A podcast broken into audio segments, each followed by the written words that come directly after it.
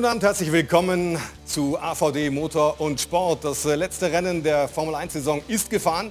Die letzten Entscheidungen sind gefallen. Es war nicht besonders spektakulär am heutigen Tag in Abu Dhabi, aber es gibt äh, sehr viele Themen, über die es sich lohnt zu sprechen und deshalb bin ich froh, glücklich und stolz, dass ich heute Abend Stritze Schuck bei uns begrüßen Peter, darf. danke, In hallo, den 70er genau, Jahren servus. 74 Mal selber bei Formel 1 Grand Prix am Start und er hat zweimal die legendären 24 Stunden von Le Mans gewonnen.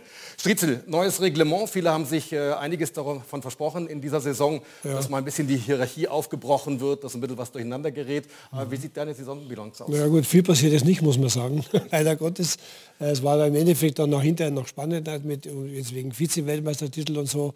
Aber es muss weiterhin gearbeitet werden. Vor allem, ich, ich bin da auch persönlich dieses Thema Cost Cap nicht unbedingt die Lösung. Gell? Das haben wir auch wieder gesehen, dass es wieder Schwierigkeiten gibt. Also es gibt in der Formel 1 mit Sicherheit Peter Handlungsbedarf und zwar relativ zügig, muss man sagen. Was die Spannung angeht, warst du mit den Rennen zufrieden? Ja, da waren gute Rennen dabei, muss ich sagen. Ja, man, man hat gesehen, dass da wird gut gefahren, die, die halten auch alle drauf. Eins, was ich nicht so gut finde, ist, dass die Fahrer sich gegenseitig anpetzen, wenn einer mal über die Linie rausfährt. Das finde ich einfach nur deppert, muss ich sagen, weil es kann jedem mal passieren. Wenn das von der Box aus passiert, ja okay, aber das gegenseitige da hinhängen, das macht man nicht. Wir werden gleich ein bisschen intensiver noch in die Rennanalyse einsteigen mit unserem Experten Christian Danner. Zunächst einmal ein paar Highlights vom heutigen Lauf in Abu Dhabi. Der große Preis von Abu Dhabi, das Abschlussrennen dieser Saison und damit gleichzeitig das letzte Formel-1-Rennen von Sebastian Vettel, der Schlusspunkt einer glorreichen Karriere. Der Start verläuft ohne größere Komplikationen. Alle kommen durch die erste Runde. Verstappen verteidigt die Führung vor Perez, dahinter Charles Leclerc, Lewis Hamilton und Carlos Sainz. Der erste Ausfall dann in Runde 28. Fernando Alonso muss seinen Wagen abstellen, passt irgendwie zur verkorksten Saison des Spaniers.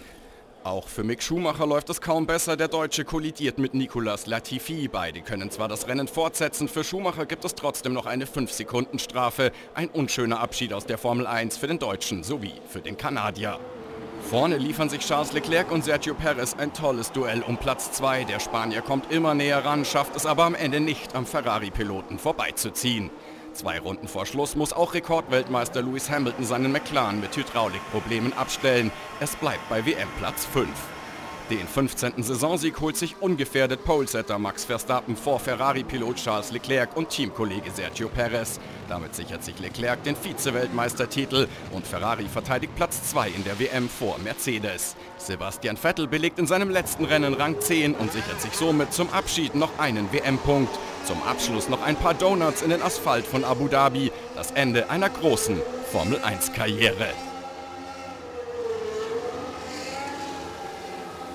Natürlich werden wir auch gleich noch zu dem Thema Karriereende Sebastian Vettel einiges zu sagen haben, aber bleiben wir ganz kurz bei der Aktualität. Striezel, am Anfang der Saison Ferrari klar die Nummer 1 im Feld. Man hat gedacht, ui, das könnte was werden für die Roten. Red Bull hatte anfangs Probleme, aber dann sind sie richtig durchgestartet. Hat dich das erstaunt? Total, muss ich sagen. Zumal da wirklich auch äh, vom Team her Fehler passiert sind, die einfach nicht passieren dürfen. Wie, wie kann das sein, dass bei einem Radwechsel das vierte Rad nicht da ist? Oder dass Strategie, Strategiefehler gemacht worden sind für Ferrari, das darf einfach nicht passieren. Die haben das sicher viel weggeschmissen. Denn die haben, am Anfang haben die aber richtig gut gewonnen, hatten schon Vorsprung auf Red Bull auch. Die haben das auf gut Deutsch verkackt, muss man sagen. Gell? Das kann, aber, kann Ferrari nicht sein. Das ist, das ist nicht Ferrari. Gell? Holen wir Christian Danner mit ins Boot. Erstmal ein äh, bayerisches Servus äh, in die Wüste. Ich denke, da sind die äußeren Bedingungen ein bisschen anders als bei uns. Ein bisschen wärmer auf alle Fälle. Christian, wie fällt deine Saisonbilanz aus? Na gut, ich muss sagen, ich hatte eigentlich eine sehr, ich habe das als sehr schöne Saison empfunden. Wir hatten ja neue Regeln. Wir hatten, äh, ja, ich sag mal, ein wieder erstarktes Ferrari. Wie der Stritzel natürlich richtigerweise sagt, immer wieder hinten runtergefallen ist. Und wir hatten einen sehr verdienten, überlegenen Weltmeister. Also mir hat das ganz gut gefallen. Erste Saison, seitdem er in der Formel 1 dabei ist, für Lewis Hamilton ohne Saisonsieg. Am Ende liegt er sogar noch in der Gesamtwertung hinter Teamkollege Russell zurück. Ähm, war das für dich ein bisschen erstaunlich, wie lange Mercedes an dieser Problematik des Autos hat knabbern müssen und dass sie letztendlich den Bogen noch nicht so hundertprozentig gefunden haben? Also eins ist klar, äh, ich habe gedacht, es geht schneller. Man kann sowas schneller und besser reparieren. Allerdings war ja alles neu, wie ich gerade gesagt habe. Und das heißt, man konnte sich nicht auf irgendwelche Simulationen, auf äh, klassische Tools verlassen, die bis jetzt funktioniert hatten, sondern man musste alles bei Adam und Eva von vorne beginnen. Auch die Dinge, die schiefgelaufen sind, mussten erst geklärt werden. Jetzt gegen Saisonende ist man wieder bei der Musik und eins bin ich mir über eines bin ich mir absolut hundertprozentig sicher. Nächstes Jahr sind die voll dabei. Äh, Stritzel, Mercedes hat lange gebraucht, klar. Äh, wenn wir jetzt noch mal kurz auf äh, Lewis Hamilton gehen, siebenmaliger Weltmeister, dann kriegst du einen jungen Burschen ins Team und der, der fährt dir erstmal in der ersten Saisonhälfte um die Ohren. Was bedeutet das für Hamilton? Das ist natürlich etwas, was jeder so ein Star wie Hamilton auch lernen muss. Das hat der Christian im Team schon erlebt. Ich habe es im Team erlebt, dass plötzlich ein Junger kommt. Bei mir war es damals bei Audi Frank Biller, der mich gebügelt hat. Und da musst du erstmal umgehen können damit. Und je mehr du dann darüber nachdenkst, desto weniger läuft Weil da wird dann gesucht, wo bremst er, was macht er, was tut er. Die sind einfach schneller. Das kommt, es kommt irgendwann mal der Punkt, wo ein Star einen trifft, der halt besser ist wie er. Und das muss man erstmal überwinden. Das ist, ist ganz, ganz schwierig. Ich habe das selber auch erlebt, wie gerade gesagt. Und der Luis hat es aber jetzt dann im Endeffekt, würde ich sagen, gepackt. Der ist auf dem, auf dem, auf dem, fast auf dem gleichen Niveau. Und ich bin sicher, wir werden von Luis noch einiges erleben. Da bin ich überzeugt, weil der gibt nicht so schnell auf. Generationenwechsel bei Mercedes, Christian? Nein, das sehe ich nicht so. Ja. Noch ist das nicht passiert. Es gibt natürlich einen jungen Star, der, ja, der im Kommen ist, gar keine Frage. Russell ist absolut schnell, absolut entschlossen. Ähm, das hat sich abgezeichnet. Aber Lewis ist nicht abzuschreiben. Ich glaube, es wird schön sein zu verfolgen, mit seinem Ehrgeiz und mit seinem Können in den nächsten ja, sagen wir mal zwei Saisons da noch äh, vielleicht noch mal die achte WM in Angriff nehmen kann. Wer hat dich in diesem Jahr am meisten beeindruckt? Ja, Gott, eigentlich, wenn ich mal ganz ehrlich bin, einer, der gegen Ende, der heute ausgefallen ist, nämlich Fernando Alonso. Äh, der hat dermaßen gut performt, der hat sowas von maximal aus dem Auto rausgeholt, ohne eigene Fehler. Und der hat natürlich dann auch, ich sage mal, immer wieder im entscheidenden Moment die Leistung gebracht gegen einen eben jungen Teamkollegen wie Esteban Ocon. Ja, der hat mich doch sehr beeindruckt oder sagen wir so, sehr überrascht. Verstappen hat mich natürlich sehr beeindruckt, aber das hat mich überrascht. Das wussten wir vorher, wie gut er ist. Jo, wir sind bei den jungen Fahrern. Einer muss die Segel leider streichen, Mick Schumacher. Kannst du das nachvollziehen, diese Entscheidung von Haas, ihm das Cockpit für nächstes Jahr nicht zu geben? Ist für mich in keinster Weise nachvollziehbar, Peter, weil der, der, der Mick hat auch geliefert. Und dass ein junger Fahrer einmal ein Auto wegschmeißt, ist doch völlig normal. Man muss ja mal lernen, wo die Grenzen sind. Was ich sehr problematisch fand, die Reaktion von Günter Steiner, so kann man jungen Fahrer nicht umgehen. Das geht nicht. Da muss man ein bisschen mehr Gefühl, ein bisschen mehr Vernunft walten lassen. Deswegen finde ich auch jetzt das gar nicht so schlecht, dass bei Haas Schluss ist. Ich hab, äh, es fängt was Neues an, das kann eigentlich nur besser werden. Denn ein junger Fahrer braucht da ein warmes Nest, das muss einfach sein. Entschuldigung, wenn er jetzt beim Mercedes erstmal vielleicht nicht so schnell zum Fahren kommt im Renneinsatz, kann er dort doch Simulatortests machen, mal einen oder anderen Test fahren, er ist dort gut aufgehoben und ich bin sicher, dass der Mick seinen Weg macht, denn der kann es, ohne jede Frage. Informationen, ein paar Fakten zur Saison und zur Situation von Mick Schumacher. Eigentlich hatte er nie eine Chance. Nico Hülkenberg hat schon viele Jahre Formel 1 Erfahrung und das auch noch bei sehr vielen unterschiedlichen Teams. Das war für uns ausschlaggebend. Es ging also um Qualitäten, die er überhaupt nicht liefern konnte. Und so ist Mick Schumacher erst einmal arbeitslos. Die Saison wechselhaft. Tiefschläge wie Crashes in Jeddah und Monaco, aber auch Höhepunkte wie die ersten Zähler in Silverstone und Österreich stechen heraus. Doch insbesondere nach der Sommerpause war das Gefühl, die Rückendeckung bei Haas hat Mick Schumacher verloren, hatte sie nur außerhalb des Teams. Ich hatte Rückendeckung von Seiten Sebastian Vettels. Wir haben versucht, die Punkte abzuarbeiten, die es zu verbessern gab. Es war anscheinend nicht genug. Der Zeitpunkt der Verkündung stößt dabei vielen Beobachtern sauer auf.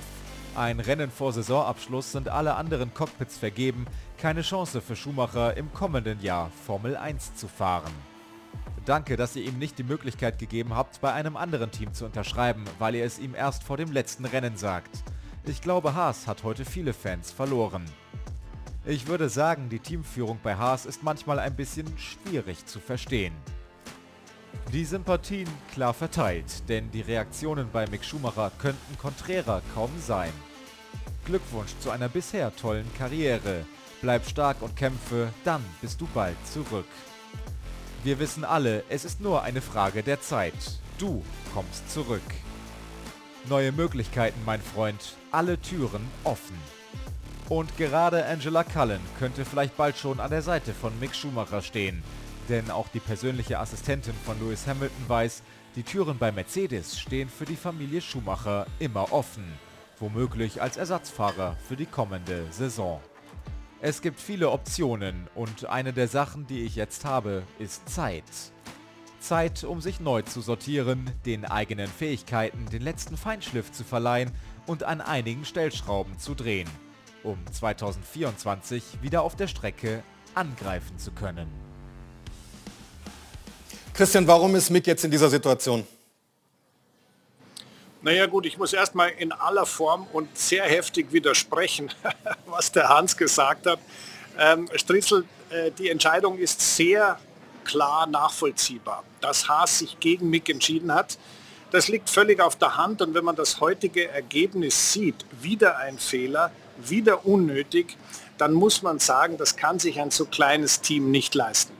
Äh, Mick ist durchaus schnell, ich bin mir nach wie vor sicher, dass er eine Karriere vor sich hat. Aber er ist erstens nicht immer schnell gewesen. Siehe letztes Wochenende, da war äh, Magnussen auf Pole Position, Mick war letzter. Das sind Dinge, die passieren können. Im zweiten Formel 1 Jahr sollte damit allerdings dann langsam Schluss sein, wenn man nach vorne will.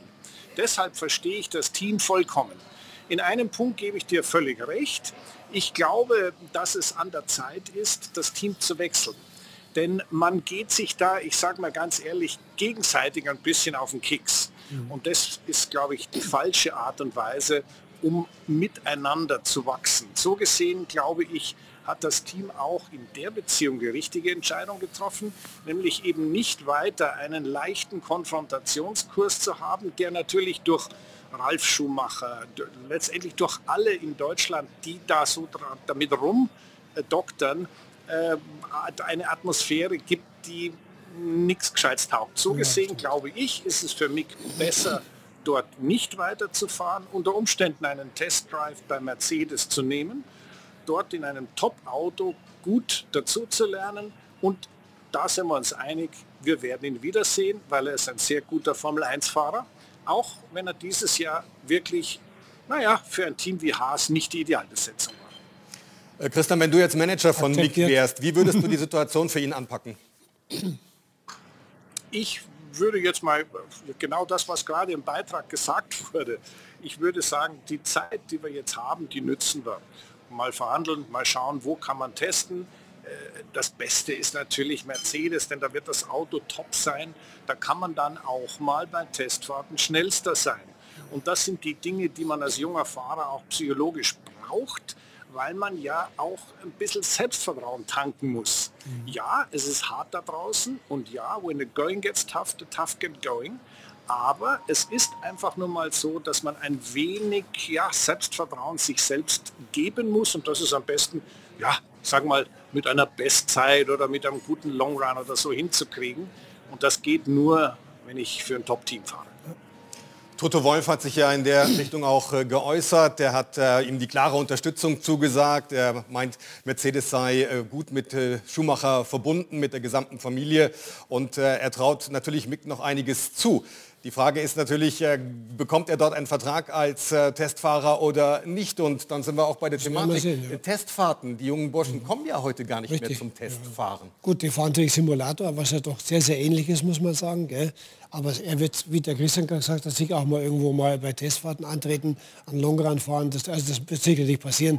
Da machen wir keine Gedanken. Ich hoffe nur, dass es möglichst oft sein wird. Das hängt auch ein bisschen ab, wie die Entwicklungsmöglichkeiten sich gestalten, was und wie gemacht werden muss. Aber wenn er wirklich die Chance bekommt, bei Mercedes unterzukommen, wäre es für ihn ein Joker, auf jeden Fall. Sebastian Vettel, viermaliger Weltmeister, hat ähm, sich auch geäußert zu dieser ganzen Thematik, ist ja bestens befreundet mit Mick Schumacher, wie man weiß, hat ihm natürlich auch dementsprechend die Rückendeckung gegeben. Er meinte unter anderem auch, dass äh, man nicht unbedingt die Entscheidungen von Haas immer so leicht nachvollziehen konnte. Sie sehen das Zitat von Sebastian Vettel hier. Ähm, die Situation rund um Mick Schumacher, das Team hält er da auch nicht für ganz unschuldig. Jetzt wissen wir ja, Günther Steiner ist ein knorriger Typ. Ähm, direkt in seiner Ansprache, ja. ähm, die Kommunikation auch nach außen, was die Situation mit Mick angeht, war die immer sauber? Ja gut, das hätte, hätte man nicht unbedingt machen müssen. Gell? Weil der, der, der Günther ist ein Südtiroler, das ist eine besondere Rasse, eine tolle Rasse von Menschen. Die sind halt offen und ehrlich, manchmal ein bisschen ungehobelt. Da hat der Mick darunter gelitten. Ich, also ich finde, wenn du ein Formel-1-Teamchef bist, dann musst du auch ein bisschen Gefühl mit in die Sache reinbringen, weil du musst äh, dem, Fahrer nicht unnötig Druck machen, was er da gemacht hat. Dass er überhaupt der Mick diesen Druck so standgehalten hat, muss ich sagen, Kompliment. Christian, wir haben äh, gesehen, mit Mick Schumacher ist jetzt wieder ein junger deutscher Fahrer raus. Äh, Nico Hülkenberg ist äh, dann derjenige, der nächstes Jahr fahren wird, mit 35 Jahren. Sicherlich keine Nachwuchslösung. Wir haben dieses Jahr und in der vergangenen Saison in der Formel 2 und Formel 3 zwei deutsche Fahrer gehabt, die auch nicht alle Läufe bestritten haben. Ähm, ist Deutschland überhaupt noch ein Motorsportland? Kommt dann noch Nachwuchs? Also erst noch ein letztes Wort zu Mick. Ja, ich drücke ihm die Daumen, dass das klappt aber er wird immer wieder in der Formel 1 mit einem fundamentalen Thema konfrontiert sein, dass dort nämlich ein eisiger Wind weht und nicht von hinten, sondern von vorne. Und da wird man nun mal ausschließlich nach Leistung und äh, nicht nach äh, irgendwelchen anderen Kriterien bewertet. Ja, ich habe schon Hoffnung, dass wir in Deutschland und den Anschluss an die internationale Motorsportwelt nicht verlieren. Aber es ist natürlich ohne Grand Prix äh, erstmal schwierig. Es ist ohne, ich sage mal, aktuelle Youngsters, die kommen, wenn wir den Mick mal so außen vor lassen, der ist ja noch da und aus dem wird auch sicher noch was, äh, ist das schon ein Problem in Deutschland. Aber das größte Problem ist, dass unser Sport, und Hans, du bist auch ein Ex-Formel-1-Fahrer so wie ich, unser Motorsport ist im Bezahlfernsehen verschwunden. Mhm. Und das ist natürlich ganz, ganz bitter, weil wir dann nur noch einen klitzekleinen Bruchteil der Bevölkerung in Deutschland erreichen. Und Motorsport ist nun mal nicht Fußball. Fußball ist in jeder Munde, das ist ganz klar. Motorsport braucht eine Bühne. Motorsport Formel 1, selbst die attraktivste Form des Motorsports, braucht eine Bühne, wo man sie sehen kann. Und wenn das passiert, dann schauen die Kinder zu und sagen, boah, das möchte ich auch mal können. Genauso wie das bei Michael Schumacher war und äh, glaub mir, was habe ich für rührende, entzückende E-Mails bekommen von jungen Leuten, die über die Jahre hinweg Formel 1 geguckt haben und gesagt, mit dir habe ich meine Kindheit verbracht und deswegen mache ich jetzt Motorsport. Und sowas ist toll und das muss auch in Zukunft wieder passieren. Richtig. Christian, vielen herzlichen Dank für deine Expertise am heutigen Abend. Wir werden äh, das Thema dann äh, später noch vertiefen, kommen natürlich dann vor allen Dingen auch sehr ausführlich noch auf die Karriere von Sebastian Vettel zu sprechen. Vorerst aber erst eine ganz kurze Werbepause. Wir sind gleich wieder da. Danke, ciao. Heute das Saisonfinale der Formel 1 im Jahr 2022. Es ist aber auch das äh, zumindest mal vorläufige Karriereende eines ganz großen Fahrers, nämlich von Sebastian Vettel. 299 Grand Prix ist er gefahren, 53 Siege hat er geholt, viermal ist er Weltmeister gewesen. Striezel, wann hast du Sebastian Vettel zum ersten Mal so richtig wahrgenommen? Eigentlich wie er in die Formel 1 kam, muss ich sagen. Zu seinen Go-Kart-Zeiten war das immer ein bisschen unter der Decke, aber er war dann sofort sehr präsent, weil er ein super Kerl ist. Er hat auch sehr schnell guten Erfolg gehabt und das, was er in den Jahren geleistet hat, war einfach einmalig. Ich glaube, der beste Beweis, was er, was er darstellt, was er ist, war heute die Verabschiedung von seinen Fahrerkollegen. Ich kann mich nicht entsinnen, dass jemals ein Formel-1-Fahrer so eine Verabschiedung bekommen hat. Und das zeugt auch, welchen Respekt und welchen Eindruck er in der Formel 1 hinterlassen hat. Bevor wir das Thema noch mal vertiefen, ich glaube, es lohnt sich allemal, dass wir uns die Karriere von Sebastian Vettel noch auf der Zunge zergehen lassen. Abschied eines Giganten. In Schwarz-Weiß verkündet Sebastian Vettel seinen Rücktritt. Ich werde meine Zeit in der Formel 1 am Ende des Jahres beenden. Ein viermaliger Weltmeister verlässt die große Bühne. 15 Jahre voller Erfolge und Rückschläge, voller Adrenalin und Nervenkitzel gehen zu Ende. Vettels Prioritäten im Leben haben sich verschoben. In Zeiten des Klimawandels weiter Motorsport zu betreiben, erscheint ihm unangebracht. Außerdem wünscht er sich mehr Zeit für die Familie.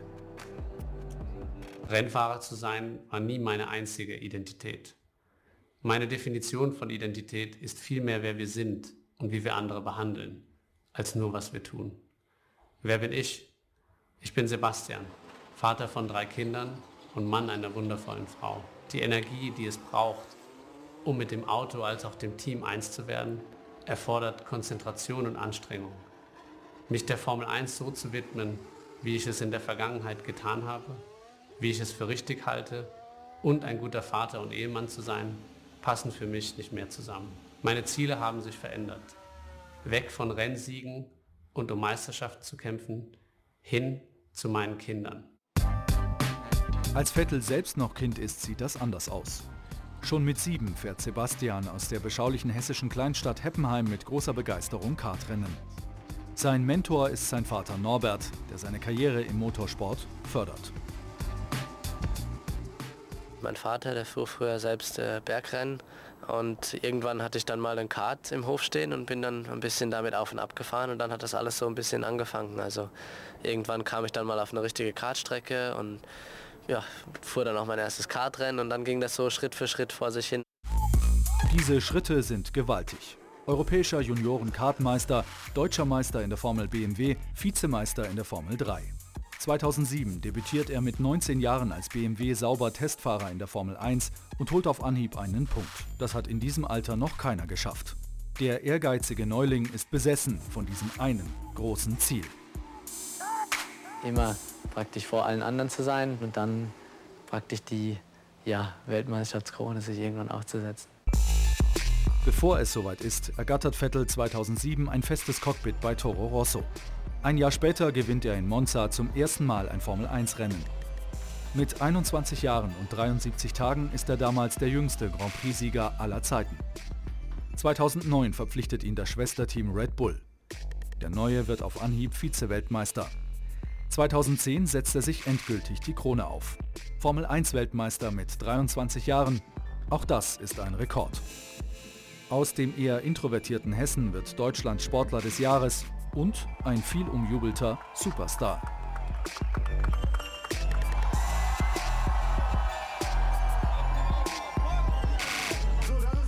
Es ist schon ein bisschen schwer, das, das, das dann im ersten Moment zu, zu fassen, weil ich meine, letzten Endes bin ich ein ganz normaler Bu, wie alle, die hier auch sind, oder ganz, alle, alle. Ich meine, komme aus Heppenheim und ja. In der darauffolgenden Saison geht die Vettel Mania weiter. Mit nie dagewesenen 15 Pole Positions verteidigt der Weltmeister seinen Titel. Deutschland hat wieder einen Formel-1-Liebling, der in die Fußstapfen von Michael Schumacher tritt. Und der inzwischen sogar dessen Gegner auf der Rennstrecke ist so wie wir es bis jetzt auch gehandhabt haben, das Ganze auf der, auf der Rennstrecke hart und fair äh, miteinander verbringen und dann äh, im Nachhinein locker und angenehm äh, die, die Freundschaft äh, zueinander genießen können. Der WM-Kampf 2012 ist bis zum Schluss eine Zitterpartie. Erst im abschließenden Rennen in Brasilien sichert sich Vettel den Titel mit nur drei Punkten Vorsprung auf Fernando Alonso. Er ist der jüngste Dreifach-Weltmeister und steht nun auf einer Stufe mit Ayrton Senna oder Niki Lauda. Der Name Vettel ist nicht mehr wegzudenken aus der Formel-1-Geschichte. 2013 fährt er die Konkurrenz in Grund und Boden, egalisiert mit 13 Saisonsiegen die bisherige Bestmarke von Michael Schumacher. Europas Sportler des Jahres lässt einfach nicht nach.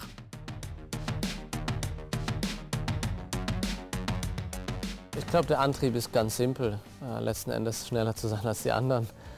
Und äh, ja, das hat mich früher angetrieben und treibt mich heute noch an. Doch nach seinem vierten WM-Sieg muss der Dominator erste Rückschläge verkraften. 2014 wird er nur Fünfter. Zeit für eine Veränderung. Bei Ferrari erhofft sich Vettel die Rückkehr zu alter Stärke.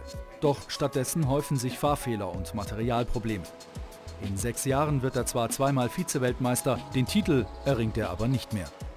Der ehemals Unschlagbare ist nur noch einer unter vielen im Formel-1-Zirkus und nicht mehr das Maß aller Dinge. Ich denke, es gibt immer Phasen, wo es schwierig ist äh, und äh, die sind mit Sicherheit schwieriger zu, zu bewältigen als die Phasen, wo alles glatt läuft. Aber ich glaube, die Phasen, gerade wo es eben nicht läuft, sind die, die einen prägen. Nach Platz 13 in der Fahrerwertung gehen Vettel und Ferrari Ende 2020 getrennte Wege. Mit über 30 hat er noch Lust auf Spitzenmotorsport und schließt sich Aston Martin an. Der Ex-Weltmeister fährt nun im James Bond Auto, das allerdings nicht zur Formel 1 Elite zählt. Ich denke, Aston Martin ist eine legendäre Marke und das Team hat Potenzial, sich noch mehr zu steigern. Es ist eine Herausforderung und ich nehme sie gerne an. Bis auf Platz 2 in Aserbaidschan schafft er es nicht mehr aufs Treppchen. Vettels Einfluss verlagert sich auf gesellschaftliche und politische Themen. Er positioniert sich für Menschenrechte, Umweltschutz und Nachhaltigkeit. Bei seinem Rücktritt spielen auch ökologische Komponenten eine Rolle. Formel-1-Fahrer zu sein, bringt Dinge mit sich, die mir nicht mehr gefallen. Vielleicht werden diese irgendwann gelöst, aber der Wille, diese Veränderung umzusetzen, muss viel stärker werden und schon heute zum Handeln führen. Sebastian Vettel kann unbequem sein, manchmal nervig, wie er selbst sagt. Und doch huldigen ihm zahlreiche Freunde und Kollegen aus der Branche zum Abschied. Für Lewis Hamilton ist es eine Ehre, Vettel Konkurrent und Freund nennen zu dürfen. Und Lando Norris postet sogar ein Foto von sich als Kind mit seinem großen Vorbild. Sebastian Vettel wird der Formel 1 fehlen. Nur noch wenige Male steigt er ins Cockpit, dann heißt es Abschied nehmen von einem Giganten.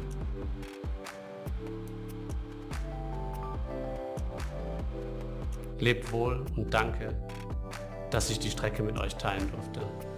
Ich habe jeden, jeden Meter davon geliebt.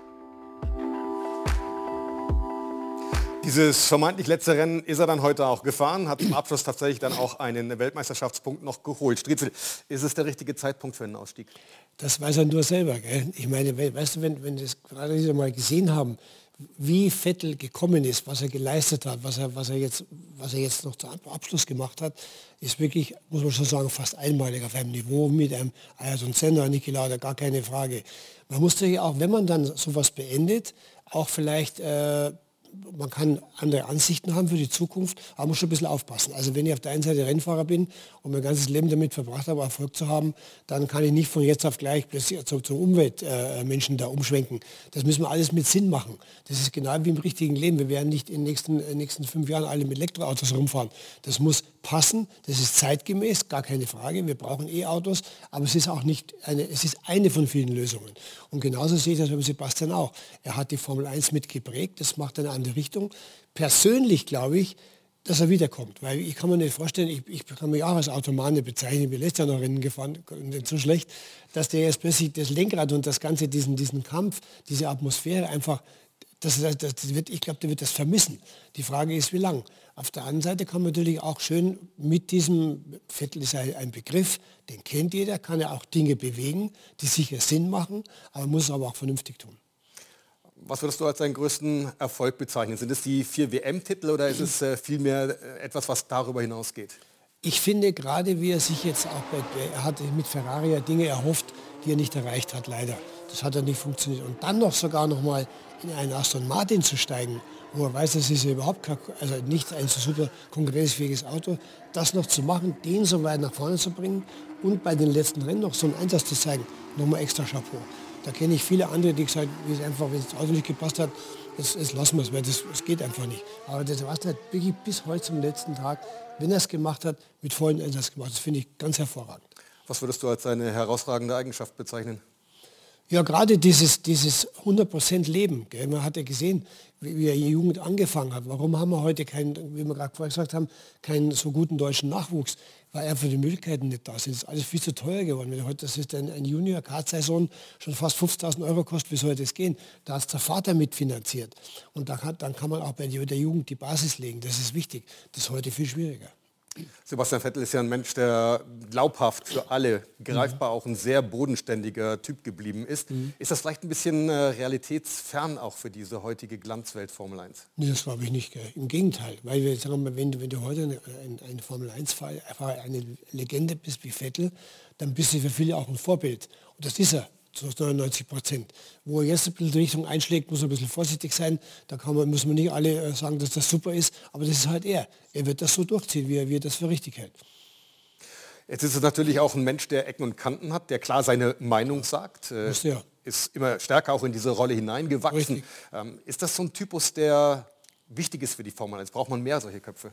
Ja, musst du schon haben. Also du musst schon, du musst schon relativ egoistisch sein was auch dein, dein, dein Teamkollegen angeht. Da, du musst, das ist der wichtigste Mann, den du in einem Team schlagen musst, eigentlich dein größter Konkurrent, hat sich immer durchgesetzt. Auf der anderen Seite aber auch, was, was Sebastian vorgelebt hat, ist, dass man auch ein toller Partner sein kann für ein Team, für die Mechaniker, die ihn wirklich, die gewusst haben, er ist auch für sie da, der macht was mit denen, der kümmert sich um die. Also rundherum ist, war er wirklich ein 100% toller Teamplayer, wenn man das so ausdrücken kann. Fantastisch. Teamplayer wäre er auch ein guter Teamchef? Das ist die andere Frage. Also haben wir bestimmt schon einige Fahrer probiert, die nach dem Fahren dann ins Management gegangen sind.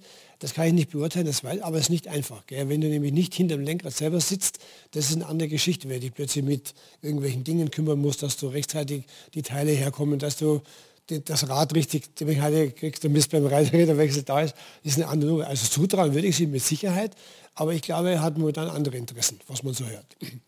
Wenn man jetzt äh, diese Karriere von Sebastian Vettel sieht mhm. und die aktuelle Situation von Mick Schumacher, wie musst du heute als junger Fahrer gestrickt sein, um so eine Vettel-Karriere überhaupt noch hinlegen zu können? Das ist schwierig, das sage ich dir. Das ist heute eine andere Zeit. Gell? Da sind, kommen heute ganz andere Dinge spielen eine Rolle.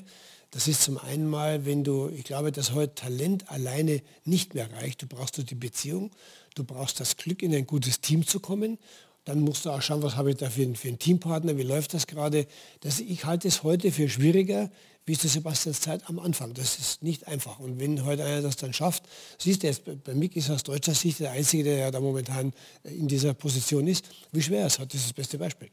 Hat äh, Sebastian Vettel das tatsächlich als Feedback bekommen an Anerkennung in Deutschland, was er verdient hätte? Ja, mit Sicherheit.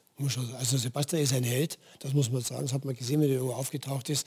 Er ist immer auf dem Boden geblieben, das finde ich toll. Der hat nie abgehoben. Der war ein, der Mann aus Heppenheim, das auch bedingt durch die Familie. Der Vater, der Norbert, ist super, der, der sich gekümmert hat, die ganze Familie, das passt dazu. Wie er auch sein Familienleben abgeschottet hat, da hat keiner gewusst in irgendwelchen Boulevardzeitung, wer was wie wo, hat er super gemacht, muss man erstmal hinbringen. Gell? Also mit Sicherheit ein großes Vorbild.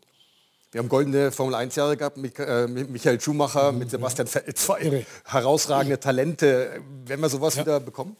Ja, wir können es nur hoffen. Gell? Also momentan muss ich sagen, haben wir keine guten Voraussetzungen. Es fängt schon an, Deutschland ist nach wie vor für mich die Automobilnation schlechthin. Warum haben wir da kein, kein Grand Prix in Deutschland? Das kann doch nicht sein, das verstehe ich nicht. Wie wollen wir, wollen wir denn das fördern? Wir müssen auch in der, in der, in der Nachwuchsförderung noch mal etwas konsequent sein. Ich habe damals noch zu meinen Zeiten als DMSB-Präsident haben wir an, dem Thema gearbeitet. Der DMSB ist auch weiterhin sehr fleißig dran. Aber ob es reicht, ist die Frage. Gell? Warum gibt es nicht mal mehr eine Nachwuchsformelserie in Deutschland? Ja, das, das, danke. Die Frage kann ich da Ich weiß es nicht, kann es nicht beantworten, ich weiß es nicht. Aber es ist so, so ein Fall. Kann, kann eigentlich nicht sein müsste man eigentlich haben. Das ist schon mal die Basis, dass man die Leute dahin bringt. Das Kart ist soweit gut organisiert, aber dann, dann fehlt ein Schritt zwischendrin. Vollkommen richtig. Der Motorsport muss auf alle Fälle wieder bezahlbarer werden. Das ist also sicherlich ein wichtiger Punkt. Und, aber wie, und vor allem, er muss auch wieder mehr Interesse bekommen. Wie wir schon vorher gesagt haben, wie der gestern gesagt hat. Es kann doch nicht sein, dass du in Deutschland im Free TV keine Formel 1 gucken kannst. Ja, sag mal bitte, wo sind wir denn? Also wir haben Helden wie ein, ein, ein Schumacher, wie ein Sebastian Vettel. Was, was ist da passiert? Warum wird das nicht Free TV übertragen? Das ist die Basis. Wenn du, wenn du da mal hinzappst, ohne dass du irgendwas dafür bezahlen musst, dass du Lust auf den Sport bekommst. Auf alle Fälle ist der Motorsport sehr facettenreich. Es gibt ähm, viele Möglichkeiten, Motorsport zu betreiben. Deutschland mhm. ist äh, sicherlich ein GT-Sportland. Gratulation an Mercedes und äh, Maro Engel für den Sieg beim Macau GT Cup. Das ist ein herausragender Erfolg und äh, auch Rallye ist faszinierend. Hat dich das mal gereizt? Ja, selber Rallye zu fahren? Absolut, am Anfang sogar. Das Problem war nur, mit mir wollte keiner Beifahrer, mit haben alle Schiss gehabt. Gell. Hat dann nicht funktioniert. Wo ich dann meinen Führerschein hatte mit 17, wollte ich vom, vom Garmischer äh, ADAC aus, wollte ich ein paar Rallyes fahren. Ich habe keinen Beifahrer gefunden und dann später auch nicht. Dann hat sich das leider dann erledigt. Ne? Und ich muss eines sagen, ich, für mich sind sowieso die Rallye-Piloten mit die Besten der Welt, weil auf was die sich entwickeln in, in, in Zehntelsekunden Geschwindigkeit auf Dinge einstellen müssen was da passieren kann. Weißt du, beim Formel-1-Kurs oder bei einer Rennstrecke kannst du weit, weitgehend hervorsehen, was da passiert. Aber in der Formel 1, wenn da was rumliegt oder die Straße ist da oder irgendwas, das sind für mich die besten Piloten der Welt. Da, da wundert es mich, dass da nicht auch mal einer rüber, rüberkommt. Ne? Auch bei der Rallye-Weltmeisterschaft hat der letzte Saisonlauf stattgefunden. Action pur wie immer und es war wirklich eine feurige Angelegenheit. Das werden wir uns alles gleich dann anschauen. Zunächst noch eine kurze Werbepause und dann kommen wir zu diesem Saisonfinale in der Rallye-WM. Zurück bei AVD Motor und Sport. Die Zähne haben wir Ihnen schon lang gemacht, was die Faszination Rallye-Sport angeht. Jetzt wollen wir die Jungs auch mal richtig zur Geltung kommen lassen. Die FIA Rallye WM 2022 wird Ihnen präsentiert von den Toyota GR-Modellen. Japan. Endlich! Im dritten Anlauf hat es geklappt. Nach den Absagen 2020 und 2021 aufgrund der Pandemie, jetzt also das Saisonfinale der 13. WM-Lauf im Land der aufgehenden Sonne. Kalle Rovanperä hatte sich ja bereits in Neuseeland mit 22 Jahren als jüngster der Geschichte den Fahrerweltmeistertitel geholt. Danach in Spanien gewinnt Toyota auch die Herstellerweltmeisterschaft. Doch das Toyota-Heimspiel in Japan geht mächtig in die Hose für die japanischen Abräumer. Spaniensieger Sebastian Ogier kassiert gleich am Freitag früh einen Reifenschaden, muss auf der Prüfung Reifen wechseln, Podiumschancen damit futsch. Vor zwölf Jahren hatte er beim letzten Event in Japan noch gewonnen. Auch aus der Triumphfahrt in Japan für Weltmeister Kalle Rovanperä wird's nichts. Ihn ereilt das ähnliche Schicksal am Samstag früh. Kleiner Ausrutscher in einer Linkskurve, Kontakt mit der Böschung, ein Reifenschaden auf Platz 3 liegend, lässt den Finnen ebenfalls weit zurückfallen. Ja, ich bin in einer Kurve ein bisschen weit rausgekommen, hatte den Reifenschaden und musste auf der Stage wechseln. Und auch am finalen Sonntag erwischt es mit Toyota-Pilot Elvin Evans einen Siegkandidaten. Lag der Waliser zu diesem Zeitpunkt nur noch sechs Zehntelsekunden hinter dem führenden Belgier Thierry Neuville auf Hyundai. Evans muss wie seine Kollegen Auger und Rovanperä auf der Prüfung Reifen wechseln und ist somit ebenfalls raus im Kampf um den Sieg oder das Podium. Wer jetzt denkt, schlimmer geht's nimmer, der darf mit dem Spanier Dani Sordo mitleiden.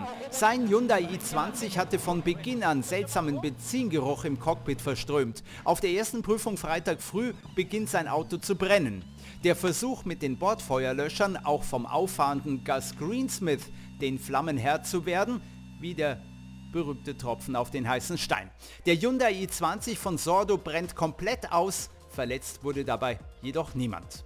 Für die letzte Bestzeit des Jahres sorgt Craig Breen im M-Sport Ford Puma, der damit seine Abschiedsvorstellung bei den Walisern gibt und kommende Saison bei Hyundai anheuert. Der einzige Japaner im Fahrerfeld der WRC, Takamoto Katsuta, bleibt defensiv und fehlerfrei und landet zumindest als einziger Toyota-Pilot als Dritter auf dem Podium. Zum zweiten Mal in dieser Saison nach Kenia ein bisschen Balsam für Toyota und die Gastgeber. Denn am Hyundai-Doppelsieg in Japan ist nicht mehr zu rütteln. Öt Tenak, Vize-Weltmeister der Saison, der in Spanien seinen Abschied bei Hyundai verkündet hat, nach drei Siegen in diesem Jahr wird Zweiter. Hinter Teamkollege Thierry Neuville aus Belgien, der am Samstagnachmittag die Führung übernimmt und sie souverän nach Hause bringt. Nach der Akropolis Rallye sein zweiter Saisonsieg. Ja, super, super Wochenende für uns, tolles Resultat. Äh, vor allem im, zu, zum Ende der Saison hin äh, hatten wir mehr und mehr Performance, äh, wenn man es mit dem Beginn der Saison vergleicht. Denn schließlich hat Hyundai vier der letzten sechs Rallyes in dieser Saison gewonnen. Eine starke Quote, auch wenn Toyota alle Titel abgeräumt hat. Es könnte richtig spannend werden 2023. Die FIA Rallye WM 2022 wurde Ihnen präsentiert von den Toyota GR-Modellen. Die FIA Rallye WM 2022 Immer wieder faszinierend, was die Jungs da in ihren Autos treiben. Striezel, heutzutage wird über alles äh, diskutiert, ob äh, die Sinnhaftigkeit gegeben ist. Ist der Rallye-Sport noch zeitgemäß? Für mich absolut, gell, weil das, haben wir, das findet auf öffentlichen Straßen zwar statt, die aber entsprechend für die Rallye auch geeignet sind eine, eine, eine, eine, eine Sparte, die sicherlich ihren Sinn und auch ihre, ihre Berechtigung hat, gar keine Frage. Weil da wieder auch bei den Autos sicherlich einiges in die Serie hinterher fließen kann, was der Motorsport, der früher auch äh, noch wesentlich mehr gestanden ist. Also von der Entwicklung her fantastisch und außerdem muss man noch sagen, dass das wirklich die besten Piloten der Welt sind. Was die leisten, ist unbeschreiblich. Es findet dort auf alle Fälle eine Weiterentwicklung des technischen Know-hows statt und das ist ja auch wichtig, äh, das betrifft uns alle, auch für unsere herkömmlichen Fahrzeuge. Wir brauchen Alternativen, was Antriebe und Energie angeht und das betrifft auch die Elektrizität. Ein wichtiges Thema könnten zum Beispiel die E-Fuels auch werden als weitere Variante. Unser Sport1-Experte Christian Danner hat sich äh, dieses Themas mal angenommen, das Ganze auf dem Hockenheimring. Die Uhr tickt. Zeit ist es, dass sich endlich ein Tor öffnet. Zeit ist es für neue Ideen Richtung Zukunft, für Nachhaltigkeit in der Automobilindustrie. Herzlich willkommen in Hockenheim. Auch wenn die Boxengasse heute leer aussieht, ganz so leer ist sie nicht, denn ich habe ein ganz tolles Auto, das mir heute zur Verfügung steht. Das Auto ist ein BMW CSL 3,5 Liter, ein Sechszylinder und dieses tolle Fahrzeug ist 50 Jahre alt. Dass es ganz modern ist, trotz alledem, das werden wir heute mal beleuchten. Denn Christian Danner testet heute nicht einfach irgendeinen Rennwagen. Dieser knallorangene BMW könnte sinnbildlich für die Zukunft stehen. An meiner Seite Professor Gussmann seit vielen Jahren in der Automobilindustrie tätig an verantwortlicher Position und jetzt beim FVV, einer Forschungsanstalt für Antriebsstränge. In aller Munde und in aller Ohren ist natürlich das Thema E-Fuels. Äh, was ist das eigentlich genau? Das ist immer so schwer fassbar. Es ist relativ einfach. Wir diskutieren darüber, dass das, was die Natur gemacht hat, um diese sogenannten Fossilen, um diese Kraftstoffe inzwischen CO2-frei, CO2 reduziert, CO2-neutral, äh, künstlich herzustellen. Wir simulieren äh, mit hohem Energieaufwand und das ist die Diskussion, die wir führen. Das, was die Natur äh, über 1000 Jahre mit der Sonnenenergie, die da eingestrahlt ist und mit dem, was da passiert ist äh, in der Erde, äh, simulieren das nach. Vereinfacht gesagt wird das CO2 also erst aus dem Kreislauf raus und anschließend wieder reingebracht. So entsteht eine CO2-Neutralität. Da kommt doch die Frage auf, wieso nur auf der Rennstrecke verwenden? Das wäre doch auch ein Modell für den Alltag, nicht nur exklusiv für den Motorsport. Das heißt also, wenn wir die existierenden Fahrzeuge, nicht nur unsere paar Rennautos, die wir haben, sondern die existierenden Fahrzeuge auf der Straße mit solchen Benzin versorgen, dann würde natürlich das Klimaziel, was man sich vorgenommen hat, viel besser, viel schneller, viel leichter durchzuführen oder zu erreichen sein. Ganz genau. Wenn wir die Ziele, die wir gesetzt haben, mit der E-Mobilität umsetzen, beispielsweise in Deutschland 15 Millionen elektrische PKWs bis 2030, dann werden wir die Klimaschutzziele für den Verkehr nur zur Hälfte erreichen. Also mit anderen Worten, ohne E-Fuels geht es gar genau. nicht. Das sind genau die Fahrzeuge, die entweder das Alter haben oder eben jetzt fortlaufend produziert werden. Die müssen wir mit einbinden. Und das können wir nur machen, indem wir den Kraftstoff verändern. Raus geht es also für Christian auf die Rennstrecke. Die Frage ist zu klären, merkt er überhaupt einen Unterschied zum normalen Kraftstoff? Erschwerend kommt heute noch der Regen dazu, aber zu einfach wäre ja langweilig.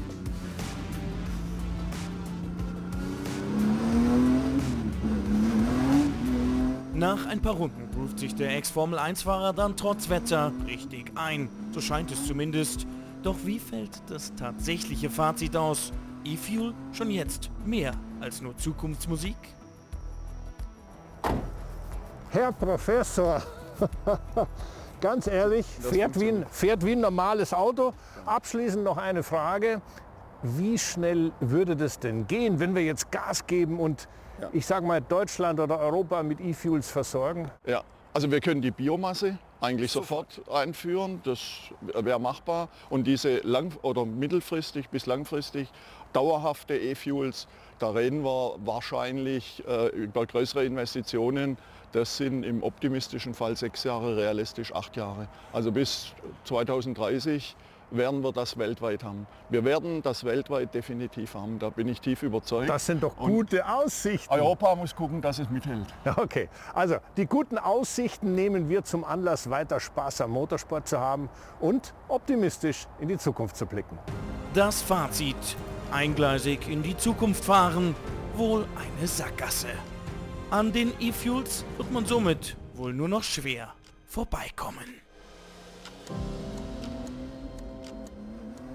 Intelligente Menschen, die an diesem Thema tüfteln, wo geht die Richtung hin, deiner Meinung nach? Kann man nur sagen, bravo, das ist genau auch meine Meinung. Wir müssen diversifizieren. Auf eins können wir uns nicht festlegen. Selbstverständlich macht ein E-Auto Sinn, wo, wo, wo man es einsetzen kann, keine Frage. Aber um auch die ganzen alten Autos, die wir da haben, noch zu betreiben, brauchst du eben Wasserstoff, E-Fuel, synthetischen Kraftstoff, was ja auch schon viele in die Hand nehmen. Das ist der richtige Weg. So, somit da müssen wir hin. Das ist ein ganz toller Beitrag. Großes Kompliment. Dafür braucht man natürlich die entsprechende Infrastruktur. Natürlich, da muss die die Politik geschaffen. dann in die Hufe kommen. Ja, da wollen wir hoffen, dass es auch langsam, so langsam fängt es ja an, sich zu drehen, wo auch teilweise Politiker merken, dass hier eine, äh, eine Sackgasse fahren. Es war nicht genügend, aber es sind zumindest einige, die es mittlerweile realisieren. Kann man nur hoffen, dass der Rest auch bald aufwacht und diese Richtung mitverfolgt, vor allem auch unterstützt. Das ist wichtig. Dinge verändern sich. Hat sich auch deine Fahrweise verändert? Ja, ich muss eins sagen, du, ich, also äh, sicher auf der Rennstrecke nicht, das ist klar. Im normalen Verkehr fahre ich angepasst, was nicht heißt, dass ich nachts auch, wenn die Autobahn leer ist, mal schneller fahre. Man muss halt vernünftig sein.